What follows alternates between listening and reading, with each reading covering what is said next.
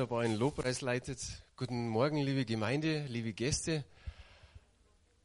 Ich habe vorher dieses Wort gehabt aus 2. Chronik 32, die Verse 7 und 8.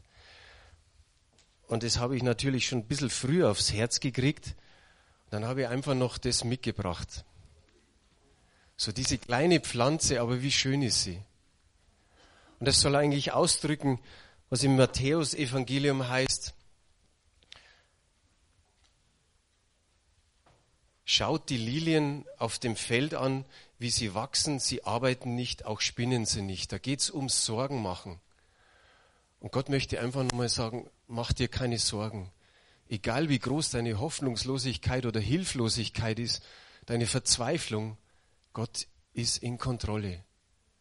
Er hat dich in seiner Hand und er verlässt dich nicht. Amen. Gut. Ich möchte mich nur bedanken. Wir haben 14 Tage Europakonferenz jetzt hinter uns. Und ohne eure Hilfe wäre es nicht möglich gewesen, die ganzen Dienste auszufüllen. Ich fange besser gar nicht an, welche Dienste das, das alles waren, aber vielen Dank für eure Mithilfe, dass wir so diese Europakonferenz stattfinden haben lassen können und dass wir echten Segen davon tragen haben können. Es haben sich viele Leute bekehrt Taufe im Heiligen Geist, Heilungen, Leute, die rückfällig waren, dass sie, dass sie wieder Neuanfang machen mit Jesus und, und, und. So wie wir gestern gehört haben, lies das Wort Gottes. Lies es, lies es, lies es. Auch wenn du vieles nicht verstehst, lies es, das ist dein Brot, das ist dein Wasser, das ist lebendiges Wasser, das ist wie wenn du im Regen stehst. Gott kann übernatürlich wirken, dass all die Worte, die du liest, an deinem Herzen wirken. Es ist nicht ver äh, vergleichbar, nicht zu erklären, aber Gott kann es machen. Ich habe die letzten Wochen über wie reden wir gesprochen und wünsche mir eigentlich so, dass vielleicht der ein oder andere sagt, oh, da habe ich was erlebt. Nicht nur durch die Hausaufgaben, sondern einfach, dass ich mein Reden verändert habe. Und da ist die, die Dori die gesagt hat, sie, sie hat da mal was erlebt. Komm mal nach vorne. Es ist jetzt nicht aufgrund der Predigten, sondern auch mal da, wo es übers Reden ging, hat sie gesagt, da hat sie ein ganz besonderes Erlebnis danach gehabt. Danach nicht, aber ich habe wirklich ein besonderes Erlebnis gehabt äh, in Bezug auf das, was wir reden. Und mir ist heute Morgen wieder so klar geworden, was wir gesungen haben wo wir hingeleitet worden sind, das ist die absolute Wahrheit. Das, was wir gesungen haben, war wahres Wort. Und was in der Bibel steht, ist wahres Wort. Und es ist ganz wichtig, dass wir, das habe ich gelernt in meinem Leben, dass wir prüfen, was wir reden, was nicht immer gelingt und was man sicherlich nicht immer tut. Aber ich habe in den 90er Jahren, ähm, haben wir eine sehr schwere Zeit gehabt, über viele Jahre. Und in der Zeit hat Jesus mich sehr viel gelehrt. Er hat mir, ich bin dann zu dem Entschluss gekommen, ich will zulassen, was er mich lehrt. Das war nicht immer angenehm. Eins davon war, dass ich plötzlich, wenn ich sprach, nicht, nicht immer, aber oft, wenn ich sprach, zu Hause oder mit irgendjemandem, ich merkte, wie das, was in meinen Gedanken war, dass das sich verflüchtigte. Ich wusste plötzlich nicht mehr, was ich sagen wollte. Es war wie wenn es aus dem Kopf herausfloss. Oder aber es war so, dass ich einfach den Mund zwar aufmachte, aber es kamen keine Worte mehr raus. Und das war manchmal sehr demütigend, gerade wenn man so draußen mit jemandem sprach. Zu Hause war das ja noch irgendwie nicht, nicht erklärlich, aber immerhin. Aber draußen war es sehr demütigend, wenn man einfach plötzlich dastand, weder reden konnte, noch sich erinnern konnte, einfach nur so dumm dastand. Und ich habe dann Gott gefragt und ich habe seine Antwort bekommen. Ich sollte prüfen, was ich rede.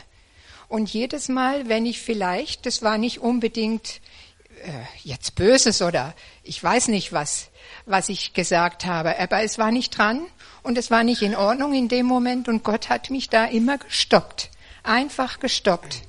Und so nach und nach habe ich gelernt, wie er das meint und konnte mich darauf einstellen und weiß einfach, Worte sind sowas von bedeutsam und wichtig. Es ist so wichtig, dass wir uns prüfen, was wir reden. Und es steht sogar auch in der Bibel, dass wir für jedes einzelne Wort eines Tages Rechenschaft ablegen müssen. Äh, das ist ganz hart. Gerade jemand, der auch an Sprache sehr viel Freude hat.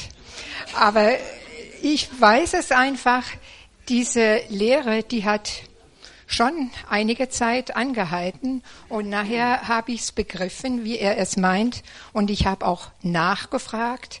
Vielleicht bin ich heute wieder etwas weiter davon entfernt, aber damals war ich wirklich sehr, sehr nah dran am Fragen, was ich reden soll oder nicht reden soll. Ich wollte einfach nur sagen, Gottes Wort ist wahr und was wir reden, ist etwas ganz das hat Auswirkungen. Das ist etwas ganz Wichtiges. Und wir müssen uns entscheiden, was wir reden und wie wir reden und vielleicht auch eben Buße tun, wenn wir merken, wir haben wieder irgendwie bla bla oder was. Also ihm, ja, wollte ich einfach sagen, ihm gehört alle Ehre und ihm gehört alles Lob und ich weiß einfach, er lebt. Und weil er lebt, ist das eben auch so wichtig, dass wir wissen, wie wir mit ihm umgehen und wie wir mit den anderen umgehen. Danke dir, Dori.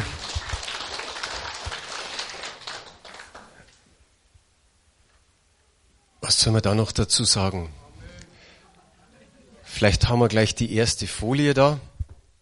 Das passt nämlich zu dem Zeugnis, diese Bibelstelle wenn es da heißt, bestelle Herr eine Wache für meinen Mund, Wache über die Tür meiner Lippen. Wie wichtig ist es, dass da ein Wächter vor unseren Lippen ist. Dass vielleicht genau das, wie die Dori gesagt hat, das, was eigentlich nicht rauskommen sollte, dass das tatsächlich bleibt, dass uns auf einmal die Stimme verstockt. Und wer könnte ein besserer Wächter sein als der Herr selbst? Es heißt, wache über die Tür meiner Lippen. Die heutige Predigt heißt, wie leben wir? Und da gibt es eine kleine oder eine weitere Überschrift, alles neu, mit einem Fragezeichen und mit einem Ausrufezeichen. Ist alles neu in unserem neuen Leben? Oder gibt es dahinter manchen noch so ein Fragezeichen? Brauchen wir denn alles Neue? Ja, im geistlichen Leben schon, aber im materiellen Brauchen wir da alles? Ich glaube eher nein. Da werden uns die neuesten Handys und iPhone und iPad angeboten, Flachbild, Fernseher, Autos, Kleidung. Wir müssen nicht alles haben. Wir müssen nicht alles haben. Es ist ein Reiz da, da ist die Werbung da. Vielleicht sagt jetzt einer, ja, du redest von der Kleidung und hast da so ein schönes Hemd. Oder bist so schön angezogen aber okay, die Schuhe sind, glaube ich, schon mindestens zehn Jahre alt. Die Jeans hat 19 Euro gekostet und das Hemd habe ich geschenkt bekommen. Das ist ein Geburtstagsgeschenk. Aber wir, wir, wir sehen, wir, wir, wir spüren das, dass wir sagen, okay, die, die, die Welt reizt so, die ganze Werbung, das ist alles so auf uns bezogen, dass wir sagen, oh ja, das musst du unbedingt haben. Was? Keine Mehrwertsteuer müssen wir zahlen. Was dies ist nochmal reduziert und hier nochmal aber es ist viel wichtiger zu sagen, wie lebe ich? Sich auf das auszurichten und zu sagen, Jesus hat mir mein, ein neues Leben gegeben. Erst, das haben wir jetzt im Abendmahl gefeiert, im Gedächtnis behalten, was er für uns getan hat. All, all unsere Schuld auf sich zu nehmen, nicht nur, nur unsere, wie wir hier sitzen, sondern die Schuld der ganzen Welt auf sich zu nehmen ans Kreuz von Golgatha zu gehen, zu sterben, Auferstehung und jetzt eben das, zu Rechten des Vaters sitzen und wir warten darauf, dass er bald wiederkommt. Wie gut ist es? In der Bibel steht an manchen Stellen, zieht das Alte aus. Das alte Leben, wir können es vergleichen mit Kleidungsstücken, das muss alles ausgezogen werden. Und Neues muss angezogen werden. Wir haben die erste Bibelstelle und die Die kam vorgestern auch in der Predigt von Dan Tracy. 2. Korinther Kapitel 5, Vers 17. Daher, wenn jemand in Christus ist, so ist er was? Eine neue Schöpfung. Und da steht's da so schön da. Das Alte ist vergangen und Neues ist geworden.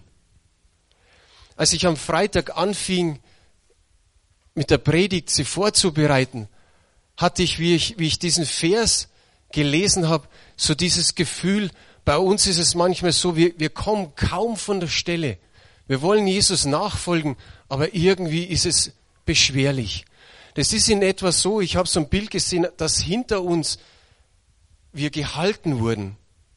Da war eine Kraft da, die wollte uns halten. So die alten Gewohnheiten, die alten Verhaltensweisen, die haben gezogen und wir wollten aber in die andere Richtung gehen.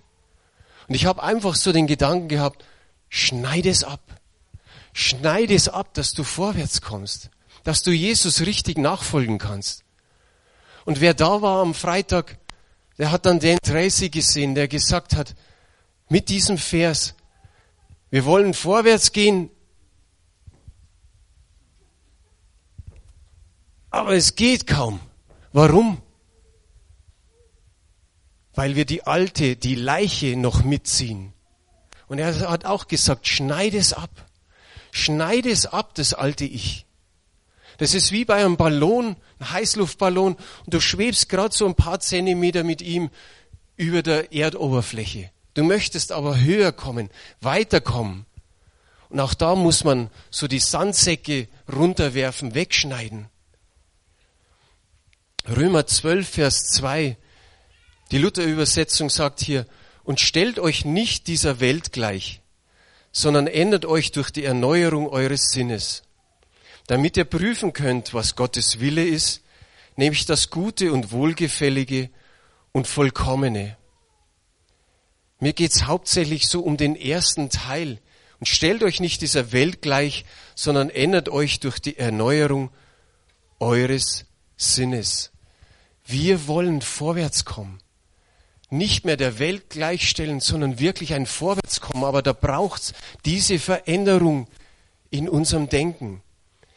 Ich habe verschiedene Übersetzungen genommen. Die neue Genfer Übersetzung sagt, richtet euch nicht länger nach den Maßstäben dieser Welt, sondern lernt in einer neuen Weise zu denken. Wie wunderbar ist es hier aufgeführt. Hey, denk nicht mehr länger an dem, an das, was war. Richte dich nicht mehr nach dem aus, schau nicht zurück, sondern schau nach vorne. Lerne in einer neuen Weise zu denken. Und ihr gebt mir alle recht, und es ist ja auch so, es ist nicht einfach. Wir haben es hier im Wort Gottes drinstehen, aber es ist schwierig oft umzusetzen. Die neue Lebenübersetzung sagt, deshalb orientiert euch nicht am Verhalten und an den Gewohnheiten dieser Welt, sondern lasst euch von Gott durch Veränderung eurer Denkweise in neue Menschen verwandeln. Auch hier ist es wieder nicht länger, nicht länger orientieren an all dem, was da waren, Gewohnheiten und Verhaltensweisen. Das ist vorbei. Sie waren auch deine und meine Verhaltensweisen. Und dann heißt es hier, durch Veränderung eurer Denkweise. Da muss etwas geschehen in unserem Kopf und auch in unserem Herzen. Wer kennt die Bewegung noch? Einer hat es gesagt, ja. Bei Bayern hat mal einer gespielt, Luca Toni, ein Italiener. Und jedes Mal, wenn er ein Tor geschossen hat, dann hat er es so gemacht. Noch alle Tassen im Schrank oder ich, keiner wusste, was das wirklich bedeutet, aber er hat da geschraubt. Und irgendwie ist es für unsere Denkweise auch so. Da sollte etwas verändert werden. Ich nehme das so, wie bei einer Waschmaschine. Da kommt frisches Wasser rein mit dem Pulver, vermengt, reinigt es die Kleidung und das schmutzige Wasser kommt raus. Und genauso soll es sein. Es soll immer frisches, lebendiges Wasser von Gott strömen in unser Leben, damit das Alte hinausgespült wird. Wunderbares Beispiel. Oder am Radio, zumindest die älteren Geschwister kennen das, dass man da früher noch einen Knopf hatte und da hat man gedreht. Dann ist der Sender nicht richtig reingegangen, dann hast du wieder verändern müssen. Aber genauso ist es mit unserer Denkweise. Da muss was verändert werden. Gott sagt nicht einfach, setz dich hin und ich mach so. Und dann ist deine ganze Denkweise verändert. So läuft's nicht. Gott will schon uns auch ein bisschen was machen lassen. Wir haben dann ein Lied gesungen. Ich glaube, die russische Gemeinde hat dieses Lied gesungen am Montag, als sie den Lobpreis hatten. Niemals zurück. Ich glaube auch schon ein relativ altes Lied. Die Welt liegt hinter mir. Sie ist wirklich hinter mir und das Kreuz ist vor mir. Schau nicht nach hinten. Du weißt, was beim Autofahren passiert, wenn du länger hinterschaust. Wird vorne was passieren? Die Bibel warnt uns auch, wir sollen nicht zurückblicken. Es ist also nicht nur menschlich, sondern biblisch. Ich glaube in Psalm 103, das ist das einzige Mal, wo Gott wirklich sagt, überleg mal, Seele, erinnere dich nochmal, vergiss nicht, was er dir Gutes getan hat. Da geht es eigentlich nur darauf auszurichten, was hat er alles Gutes getan. Aber all das Schlechte, das müssen wir hinter uns lassen. Wir sollen uns nicht länger nach dieser Verhaltensweise, Gewohnheiten der Welt ausrichten. Nicht länger hieß es da in der neuen Genfer Übersetzung. Es braucht Neuorientierung, es braucht neue Gesinnung, es braucht neues Verhalten, es braucht neues, neue Gewohnheit, neues Reden, neues Leben. Das ist alles mit da drin. Drum die Frage vorher oder Ausrufezeichen, Fragezeichen, alles neu? Neue Gewohnheit. Lukas Kapitel 4, Vers 16, da steht, und er kam nach Nazareth, wo er aufgewachsen war, und ging nach seiner Gewohnheit am Sabbat in die Synagoge und stand auf und wollte lesen. Jesus, wir wollen ja alles so machen, was Jesus tut. Ja, dann mach's dir zur Gewohnheit und komm regelmäßig in den Gottesdienst. Reinhard hat vorher gesagt, heute sind wir ein paar mehr, sind die Ferien vorbei oder um was liegt's? Man weiß es nicht. Es gibt welche, die kommen vielleicht nur einmal in zwei Monaten oder einmal im Monat. So habe eine neue Gewohnheit. Sage, ich komme jeden Sonntag. Wir wissen, dass es das ein oder andere Mal irgendwie aus einem Grund mit Urlaub, krank sein, besonderen Geburtstag oder so nicht geht. Aber versuch es zu deiner Gewohnheit zu machen. Neuorientierung. Der Zachäus, der, der kletterte auf den Baum hoch, damit er Jesus sieht. Und dann kommt Jesus und wie schön ist es, dass Jesus in der Menge immer noch den Überblick hatte, um ihn zu sehen, da drum am Baum. Und was sagt er? Komm da runter. Ich will heute in dein Haus einkehren. Nicht nur in sein Haus, sondern in sein Herz. Und er hat sich so gefreut. Er hat ihn eingeladen. Die anderen haben gleich kritisiert. Was tut, was tut der, eben Jesus, bei den Zöllnern, bei den Räubern? Was frisst er und isst und, und, und trinkt er mit ihnen? Und dann kommt an dieser Stelle Lukas 19, die Verse 8 und 9, wo die Bekehrung kommt von Zachäus und wo auch eine Neuorientierung ist und eine neue Gesinnung. Zachäus aber trat vor den Herrn und sprach, siehe Herr, die Hälfte von meinem Besitz gebe ich den Armen, und wenn ich jemanden betrogen habe, so gebe ich es vierfach zurück. Jesus aber sprach zu ihm, heute ist diesem Hause Heil widerfahren, denn auch er ist ein Abrahams Sohn. Da hat Erneuerung stattgefunden. Da ging es nicht mehr für ihn, so, immer schön in die eigene Tasche wirtschaften, mir geht's gut, sondern er hat gesagt, wow, ich will die Hälfte meines Besitzes den Armen geben und vierfach das zurückzahlen, was ich betrogen habe. Wow, was ist da passiert? Und das ziemlich flott. Ist nicht immer so. Neuorientierung. Wenn es jemand gibt, der in, in vorehelichen Verhältnissen lebt, dann muss es eine Neuorientierung geben und man muss auseinandergehen oder eben heiraten. Was ist wichtig bei der Erneuerung des Denkens? Eins ist auf alle Fälle wichtig, das ist deine Bereitschaft. Ja, ich will mich verändern lassen. Ich, es ist schon in letzter Zeit vielleicht wenig passiert, aber Herr, erneuere mein, mein Denken. Eine klare Entscheidung, dass man sagt, ich will es. Ich will es. Neue Menschen sollen einen neuen oder einen erneuerten Sinn haben. Und es ist klar, es ist ein Prozess, das geht nicht von heute auf morgen. Wir wünschten es uns, aber da braucht es ein Stück mehr, dass wir zulassen.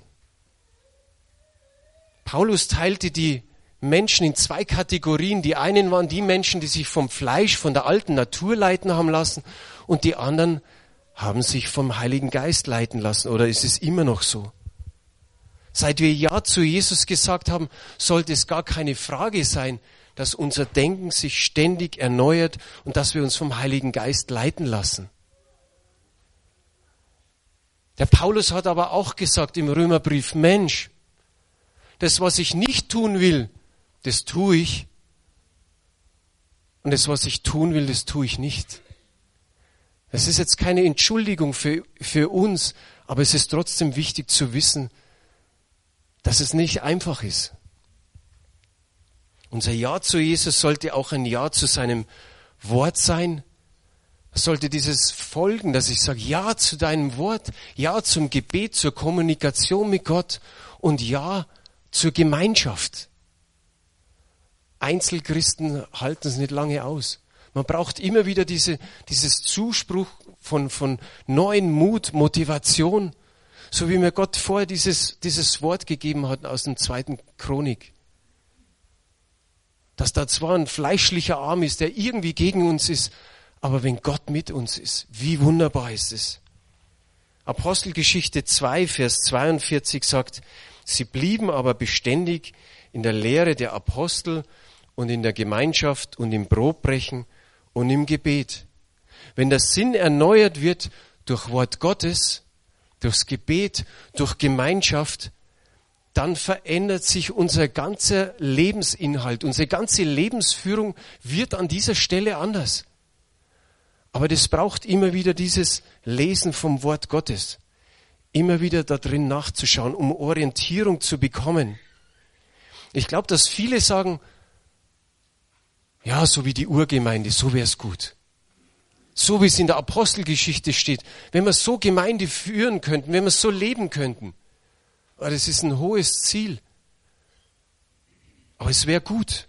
Vielleicht lässt sich das ein oder andere gar nicht mehr so bewerkstelligen.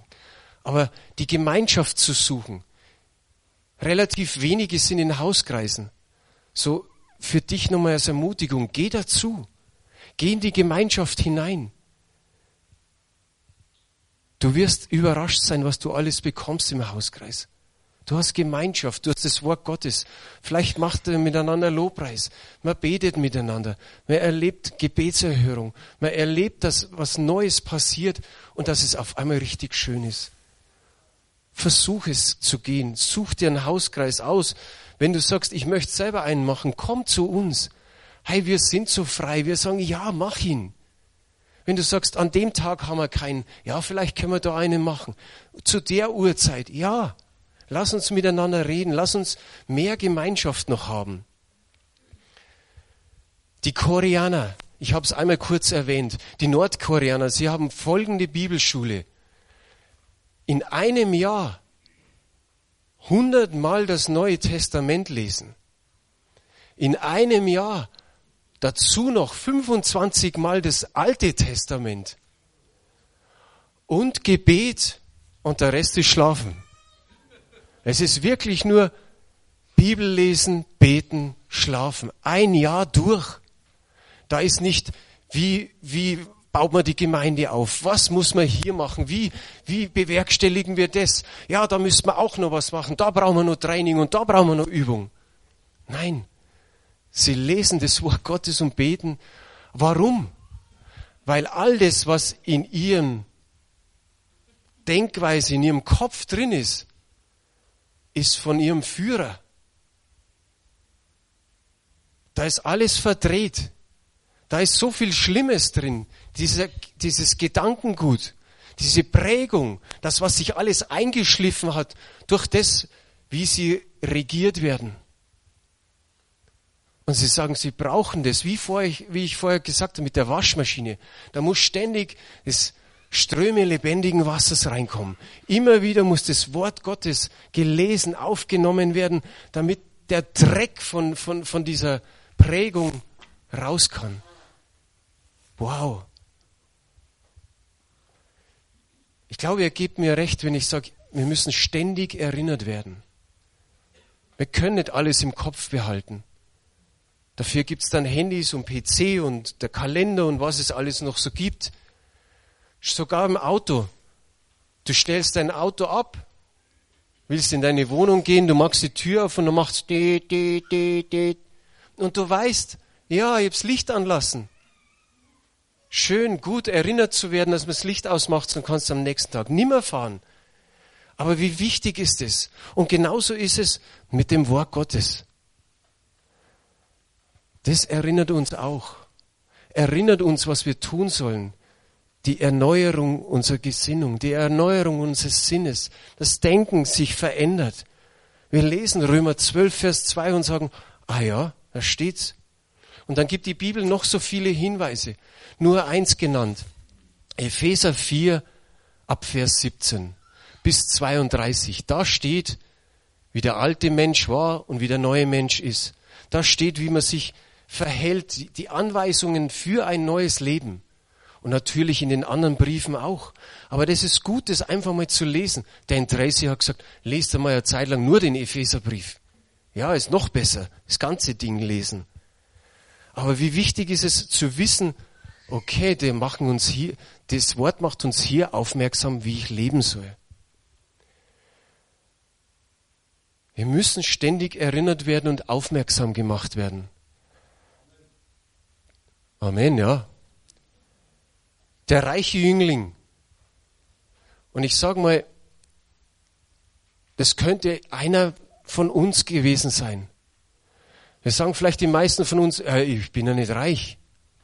Aber uns geht's im Vergleich zu vielen Menschen auf der Welt gut. Es ist so. Wir sind da schon im, im, in dem oberen, äh, jetzt wollte ich schon sagen, Drittel, Viertel, Fünftel auf alle Fälle mit oben dabei. Und es gibt natürlich Ausnahmefälle. Aber ihm ging es gut.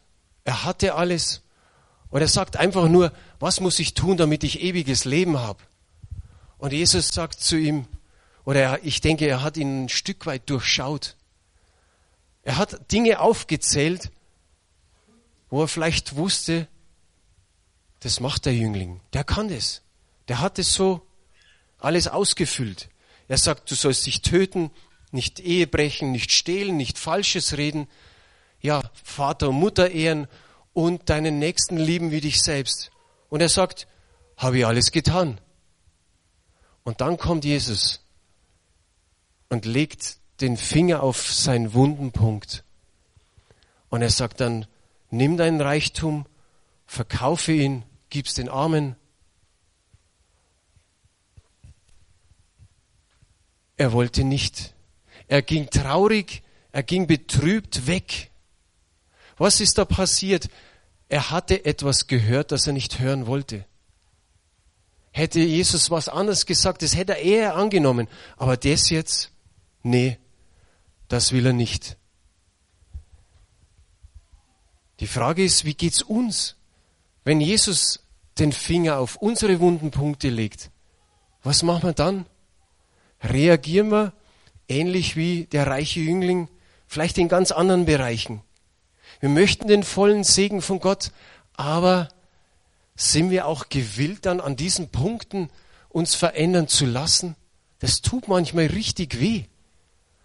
Und ich glaube, das weiß jeder. Und dann denkt man sich so an mancher Stelle, na ja, reicht doch schon. Aber vielleicht ist es das, dass wir auf der Stelle treten, dass wir ein Stück weit nicht vorwärts kommen, weil wir keine neue Veränderung in unserem Herzen mehr zulassen. Wir sagen Ja zu Jesus, Wir sagen Danke für das neue Leben. Wir sagen Danke für manche Veränderung. Aber ich sag's mal so, jetzt ist genug. Ich habe schon mich ein bisschen verändern lassen. Bin jetzt schon besser geworden, Herr, das musst sehen. Sieht er auch. Bin relativ gut. Aber reicht es vom Herrn zu sagen, ich bin relativ gut? Er möchte, dass wir besser werden. Er möchte, dass wir wirklich immer mehr zu seinem Ebenbild werden. Und ich spreche das selber zu mir. Aber an manchen Stellen bestimmen wir noch immer unser Leben. Wir lassen den Heiligen Geist nicht ganz so wirken. Der soll am Sonntag da wirken, das ist doch schön. Aber unter der Woche, wenn es vielleicht irgendwie eng wird, wenn es einem so passiert wie der Dori, dass man sagt, und preist den Herrn, war der Wächter vor dem Mund, vor meiner Mundestür, dann ist es nochmal gut ausgegangen. Aber lassen wir ihn da wirken? Ich habe euch gesagt, Epheser 4, 17 bis 32. Mittendrin steht eine Stelle in Vers 30 und betrübt nicht den Heiligen Geist, mit dem ihr versiegelt seid für den Tag der Erlösung. Kann es sein, wenn es da geht um den neuen und den alten Menschen und um unser Reden und um unser Handeln, um unser Tun, und der Heilige Geist steht da so mittendrin, dass es Dinge sind, wo wir ihn betrüben, wenn wir weiter quatschen, was wir nicht reden sollen, wenn wir Dinge tun, die nicht gut sind. Der Heilige Geist ist in uns, aber es wird manchmal so dargestellt, als gäbe es mehrere Zimmer. Er hat Wohnung in uns genommen und dann kann es sein, dass er in manchen Räumen ist und in manche Räume darf er nicht. Das sind diese wunden Punkte. Und vielleicht hast du eine Abstellkammer daheim und es ist manchmal so, dass man sagt, wie wenn man den Heiligen Geist abstellt. Man betrübt ihn, weil er nicht wirken darf. Und er ist ein Gentleman. Er, er will es, dass wir sagen, erfüll mich, wirke durch mich, leite mich, führe mich. Vielleicht so wie, der, wie du deinen Staubsauger drinstehen hast in dieser Abstellkammer und du benutzt ihn nur alle paar Tage oder einmal in der Woche. Aber der Herr möchte täglich wirken. Er möchte immer wirken. Wie weit oder wie bestimmen wir noch unser Leben? Wie weit darf Jesus gehen? Ich komme schon langsam zum Schluss. Bei diesem Jüngling, bei diesem Reichen standen diese Punkte, töten. Und wir sagen, töten? Nee. Mit töten haben wir nichts zu tun. Aber was ist mit den Blicken? Manchmal können Blicke töten. Manchmal gibt man Kommentare ab, die sind so, bah, wo du eine saubere Linke kriegst von einem, das dich so richtig umhaut. Vielleicht noch nicht tot, aber stark angeschlagen. Er erwähnt Ehebruch. Matthäus 5 haben wir auch, Vers 28. Da ist Jesus ganz klar. Er sagt, ich aber sage euch, wer eine Frau ansieht, sie zu begehren, der hat schon mit, der, mit ihr die Ehe gebrochen in seinem Herzen. Was für eine Warnung für uns Männer. Was sind wir für Gefahren, sag ich jetzt mal, tagtäglich ausgeliefert. Und doch kannst du sagen, ich mache es nicht. Ich weiß von einem Prediger, der hat mir gesagt, der erste Blick ist nicht sträflich. Weil irgendwann steht auf einmal eine Frau vor dir aber wie lange schaust du sie an? Wie lange schaust du ihr vielleicht hinterher?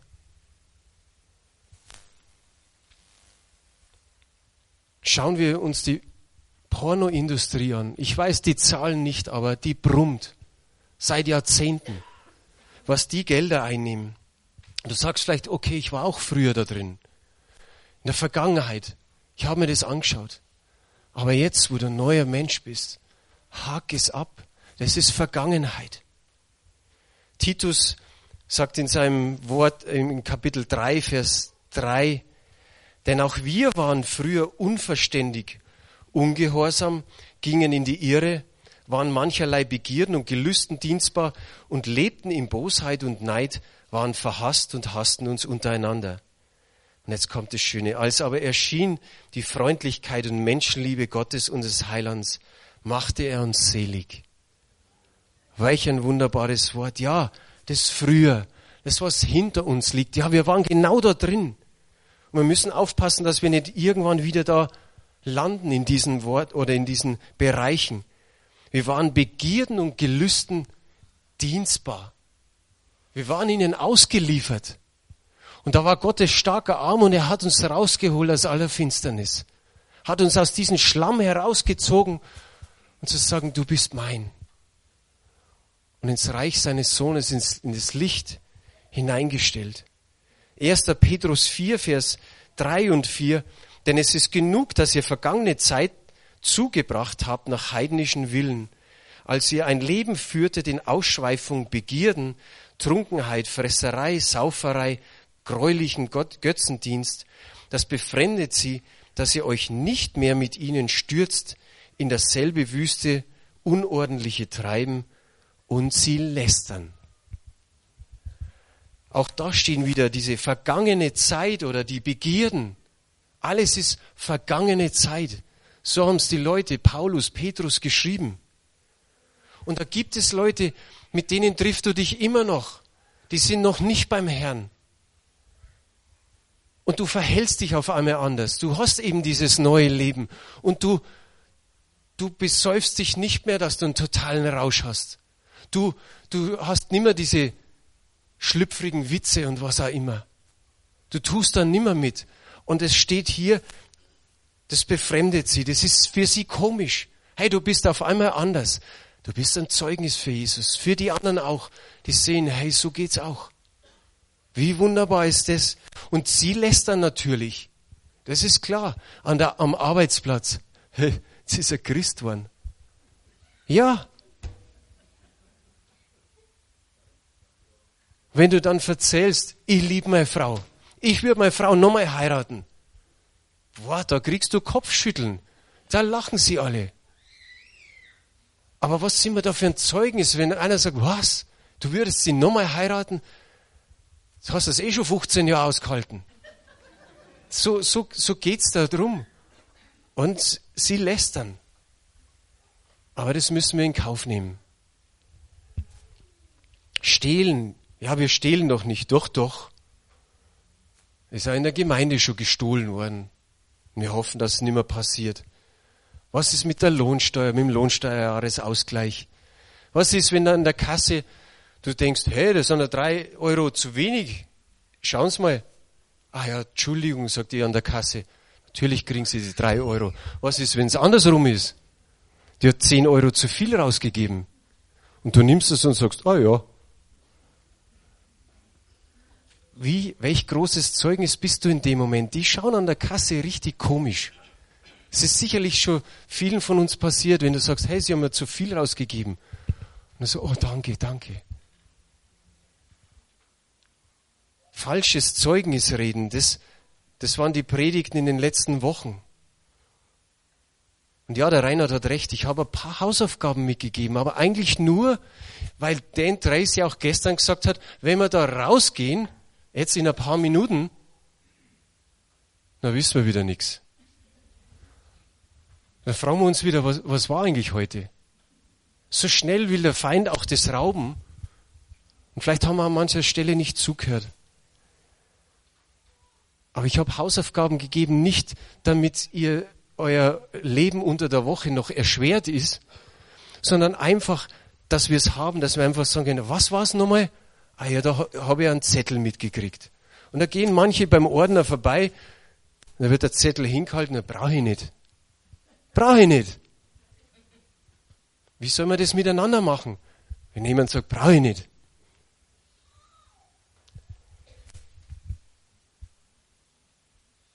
Hm.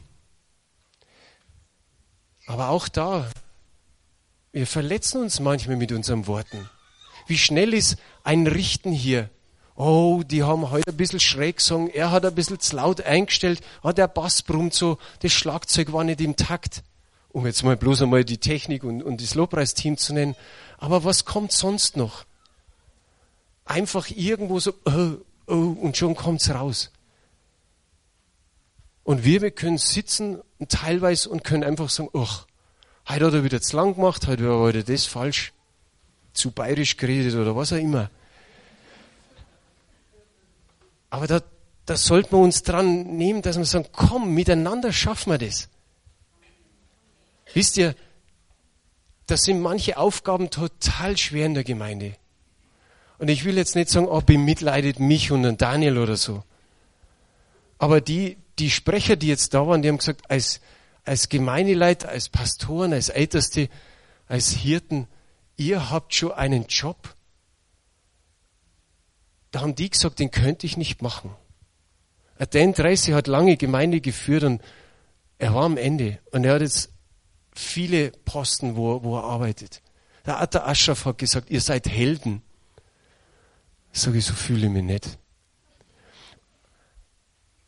Aber wisst ihr, was, was, was da ein Wunsch ist vom Leiter, dass du sagst, hey, das kann doch, und das ist vielleicht ein Stück weit Harmoniesucht, aber das kann doch funktionieren, dass wir miteinander umgehen können. Dass du dem anderen einfach mal was Gutes sagst.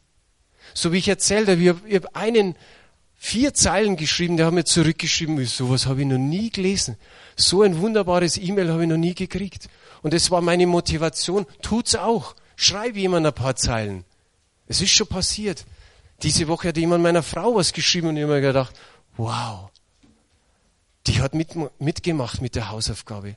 Und wenn es jeder tut, hey, wisst ihr was, wir, wir, wir werden einen halben Kopf größer.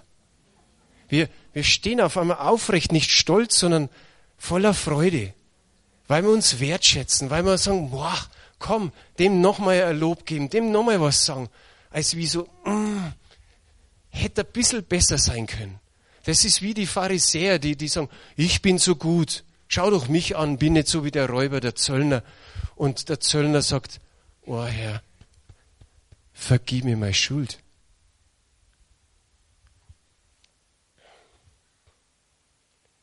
Vater, Mutter ehren. Ich hoffe, das tun wir. Den Nächsten lieben. Ja, hat der Reinhard vorher gesagt. Der sitzt vielleicht sogar schon neben dir. Ehre ihn. Schenke ihm deine Aufmerksamkeit. Schenke ihm deine, Liebe. Schenke ihm ein gutes Gebet, ein Segen. Die Finanzen, Angst. Was ist da dabei? Unglaube vielleicht. Man hört Zehnten geben und man sagt, uh, es reicht dann am Monatsende nicht. Vielleicht auch ein Stück weit Unglaube. Aber Gott möchte segnen. Und wir haben vielleicht den Gedanken, der bringt es nicht auf die Reihe. Der bringt es nicht hin, dass ich am Monatsende noch was habe. Gut ist es, wegzugeben, gleich am Anfang. Das bewahrt auch uns. Zum einen gibt Segen und zum anderen gibt Schutz. Du gibst nicht irgendwie Geld für einen Blödsinn aus. Aber wenn du deinen Zehnten weggibst, ins Reich Gottes gibst, hast du vielleicht nicht mehr so viel, dass du irgendeinen Unfug kaufst, irgendeinen Schmarrn, irgendeinen Blödsinn. Ich komme zum Schluss. Vielleicht ist noch möglich, Jordi, oder vielleicht könnt ihr noch mal kurz an die Instrumente gehen. Ich möchte ein Gebet anbieten und wir haben es die letzten Tage auch immer gemacht, immer wieder vor. Kommt vor, kommt vor. Fragt mal, wo bestimmst du in deinem Leben, wie dein Leben läuft? Wo bestimmst du selbst? Wo dreht sich da bei dir diese, diese Schreibung, wo du sagst, ich mag so, wie ich will? Ganz einfach, wenn du das nicht mehr möchtest, wenn du möchtest, dass der Heilige Geist dich leitet, komm einfach nochmal vor, mach einen neuen Anfang. Sag nicht, oh, ich warte jetzt einmal, bis der Erste losgeht, sondern sei du der Erste. Komm einfach vor und sag, ja, Heiliger Geist, ich brauche dich. Führ du mich, leite mich. Ich bring's manchmal nicht auf die Reihe. Frag dich, wo du ihm die, die Leitung gibst. Gibt's da Tage, wo du überhaupt keine Leitung vom Heiligen Geist hast? Schäm dich nicht, wenn du davor gehst. Ich stelle mich mit dazu. Lebst du aus der Erfahrung? Lebst du aus dem, ich habe es schon immer so gemacht und deswegen mache ich es auch immer wieder so und klappt auch meistens? Oder möchtest du wirklich, dass du sagst, vielleicht bringt der Heilige Geist einen neuen Schwung in mein Leben rein? Vielleicht sagst du einfach, ja, jetzt ist genau der Zeitpunkt. Gott sagt, jetzt ist der Tag, jetzt ist die Zeit der Gnade, des Heils. Jetzt möchte ich einen Neuanfang machen. Sag einfach, ich möchte einen Neuanfang machen mit dem, dass ich meine Gedenk Gedanken verändere. Römer 12. Römer 12, Vers 1, das ist der Vers davor. Ich ermahne euch nun, liebe Brüder, durch die Barmherzigkeit Gottes, dass ihr eure Leiber hingebt als ein Opfer, das lebendig, heilig und Gott wohlgefällig ist. Das sei euer vernünftiger Gottesdienst. Denn Tracy hat gestern gesagt, willst du dieses Opfer sein? Es ist lebendig. Aber bist du bereit, dich wirklich so sprichwörtlich auf den Altar zu legen, hinzulegen und zu sagen, hierher ist das Messer?